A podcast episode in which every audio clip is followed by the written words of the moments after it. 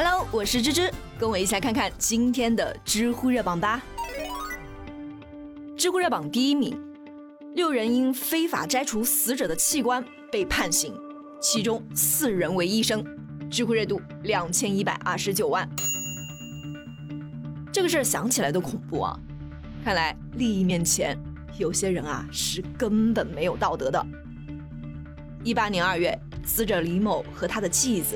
因为家庭矛盾发生了冲突，李某被患有精神分裂症的继子砍伤，被送到了安徽怀远的一家医院抢救。在抢救了一天之后，主治医生杨某告诉家属，李某这个情况啊已经很难挽回了，如果同意把器官捐出去的话，可以得到一部分的补助。最终，李某的肝脏和肾脏被摘除，而李某的家属也获得了二十万所谓的补偿款。在器官摘取的前一天，李某的丈夫和女儿在一张中国人体器官捐献登记表上签了名，但就是这张登记表引起了李某儿子石某的怀疑，因为这张表上登记单位和编号这两栏都没有填写，印章处也是空白的。没过多久，石某去了趟北京，找到了中国人体器官捐献管理中心，那的工作人员就告诉他。系统里面没有找到他母亲的捐献记录，而且器官捐献都是无偿的。石某就怀疑母亲的器官很可能被卖了，于是马上向有关部门反映了这个事情。之后，当地警方介入调查，案子也终于是水落石出了。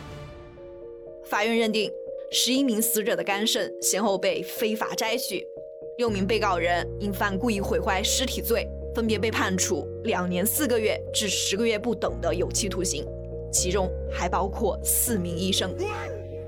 医生竟然买卖病人的器官了，这背后牵扯到的人和利益链条，想想都让人头皮发麻。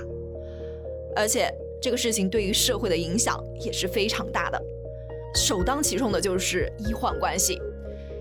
医生和病人之间很多时候都是性命相托的信任关系，现在。医院出现了器官买卖的事情，病人很难不会去想，这个医生会不会尽力救我呢？是不是我死了后对他的价值更大呢？其次，老百姓对于器官捐献也会产生信任危机。你还别说器官捐献了，有可能连无偿献血都会受到一定的影响。这样下来，很多等待器官移植的病人也会因此丧命。器官捐献在我们国家本身起步就很薄弱，这个事业是需要全社会的保护和扶持的。希望有关部门能够彻查这个事情，给那些贩卖人体器官的人一个重重的打击。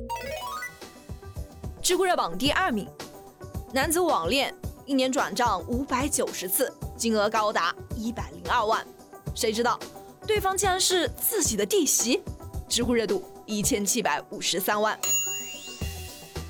四十七岁的张某离婚后呢，感情一直很不顺。从一八年开始，堂弟媳徐某先后给他介绍了好几个对象，可惜啊都没有成功。尽管这样，为了感谢徐某，张某每次都会给徐某发一个红包，这就让徐某动起了歪心思。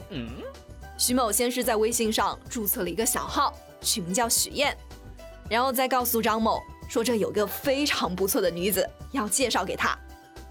张某加上徐燕没几天，觉得许燕特别了解自己，两个人聊得也很投机。可是没过几天，许燕就开始向张某借钱，说自己的小孩在上学的路上遇到了车祸，现在在医院治疗，特别需要用钱。刚开始呢，张某也有些怀疑，但想到许燕是弟媳介绍过来的，再加上又问了弟媳，确实有那么回事，于是二话不说就把钱转了过去。尝到甜头的徐某并没有收手，还是继续以许燕的身份向张某借钱。短短一年的时间，张某一共向许燕转账了五百九十次，一共是一百零二万元。等张某意识到自己有可能被骗的时候，他的积蓄已经全部借了出去，于是马上就报了警。民警调查后呢，也惊呆了，原来张某的网恋女友竟然是他的弟媳徐某。张某从一开始就被徐某给骗了。张某直接崩溃了，这下搞的，爱情爱情没了，钱也没了。唉，现在这个年代呢，网恋确实是挺常见的，它的神秘感和距离感，甚至会让有些人深陷其中不能自拔。但是我们也应该了解到，网恋的过程中，对方是看不见摸不着的，也很难对他有深入的了解。所以，一旦涉及到个人财产时，一定要提高警惕，不要因为一时的好感或者是贪小便宜而进入了诈骗分子的圈套。